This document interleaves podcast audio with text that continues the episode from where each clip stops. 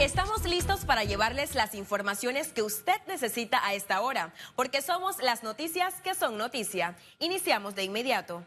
El gobierno de los Estados Unidos donó a Panamá equipos tecnológicos y de patrullaje marítimo para combatir el narcotráfico.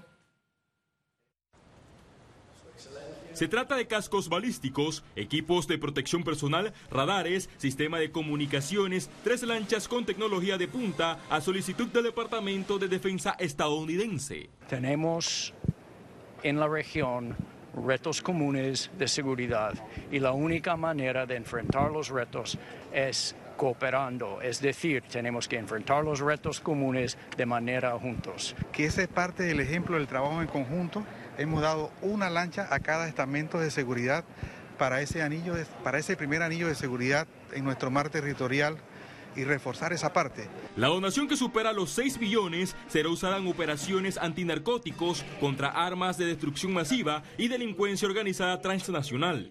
Nosotros como país, primeramente, tenemos que estar conectados para afrontar la amenazas transnacionales.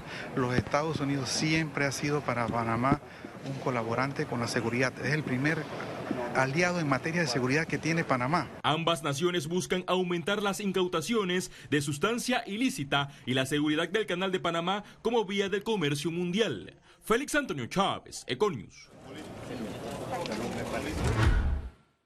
Más de 30.000 unidades de los estamentos de seguridad estarán operando a nivel nacional en los puntos donde se realizan los carnavales. En nuestras costas, nuestros ríos, en nuestras playas, igualmente en todos los sitios de actividades de, carnaval propiamente dicho. Tenemos nueve sitios específicos que son los de mayor confluencia, que están en el área de Azuero, en la región de provincias centrales, inclusive hacia el occidente y hacia el este de la ciudad. Ahí van a estar desplegadas nuestras unidades la mayor cantidad de recursos disponibles. Importante que la ciudadanía que va a emprender viaje eh, sea consciente de que ellos son su primer anillo de seguridad, principalmente los que van a utilizar vehículos. El gobierno presentó al sector privado el Plan Colmena para erradicar la pobreza ejecutando la propuesta de campaña llamada La Sexta Frontera.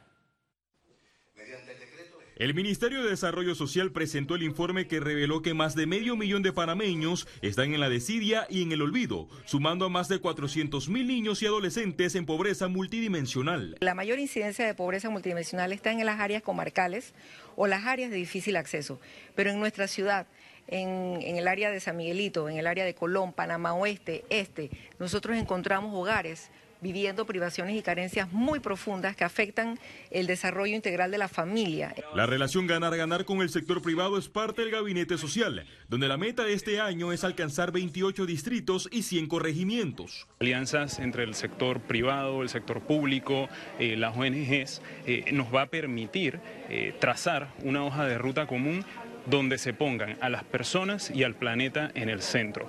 La presentación cuenta con 10 principios del Pacto Global, como el combate a la corrupción por parte de las empresas y el gobierno. ¿Qué buscamos con el Plan Colmena? El plan es como un acelerador, tratar un poco de acercar el gobierno a la gente, con participación de las autoridades locales con el liderazgo del gobernador de provincia. La alianza se centrará también en la educación para disminuir la deserción escolar con becas, alimentación y campañas contra la violencia doméstica. Félix Antonio Chávez, Econius. ¿Y nosotros? Economía. Expertos exigen al Estado una mayor planificación y fomento de sectores que garantizan una pronta reactivación de la economía. El Ministerio de Economía informó que las finanzas públicas y el déficit fiscal ya están bajo control. Ante el anuncio, empresarios exigen ejecución de obras y proyectos del presupuesto. Puede ser eh, decir que las finanzas empiezan a estar estables, pero nosotros necesitamos poner en acción todos esos planes que han sido, que fueron plasmados durante la campaña y que han sido llevados un poquito más adelante durante estos primeros ocho meses en términos de preparación. El economista Yersan Joseph recomendó retomar el Ministerio de Hacienda y Planificación. el Ministerio de Planificación y Política Económica se crearon los planes decenales, quinquenales, se planificó el país. Había una certeza de lo que quería y había una visión de país. Hoy día no tenemos una visión de país hacia dónde queremos. Hay una visión al 2050, pero sin planificación eso es hablar eh, eh, cosas que no se pueden. Mientras que el financiero Rolando Gordón apuesta por inversión en agricultura y manufactura. El sector agrícola, construcción, son clave en la economía, lo mismo que la industria manufacturera. En eso el Estado se debe de concentrar para ver cómo, porque son los sectores generadores de empleo. Con la corrección en el manejo financiero, esperan que el Estado cumpla con el plan de gobierno. El Colegio de Economistas espera que este carnaval deje ganancias arriba de los 500 millones de dólares al país. La economía se mueve precisamente en una actividad eh, como los carnavales año tras año eh, los montos que se movieron, por ejemplo, el año pasado se habla de más de 500 millones de dólares. Nosotros creemos de que este año no va a ser la excepción. Este año incluso no solamente los economistas panameños, sino también los organismos internacionales ya están diciendo de que Panamá va a tener un crecimiento muy importante. Ahora un resumen de la jornada bursátil de este viernes 21 de febrero.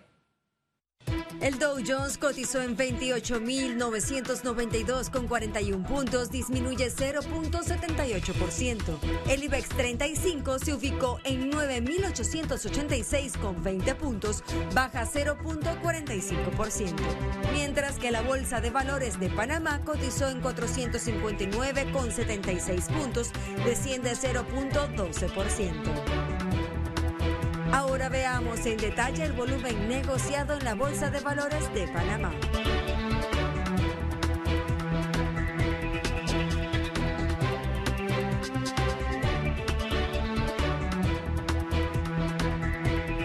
Total negociado 14 millones 756 mil 425 con 48 centavos. Regreso las notas internacionales y recuerde, si no tiene oportunidad de vernos en pantalla, puede hacerlo en vivo desde su celular a través de una aplicación destinada a su comodidad. Es Cable Onda Go, solo descárguela y listo.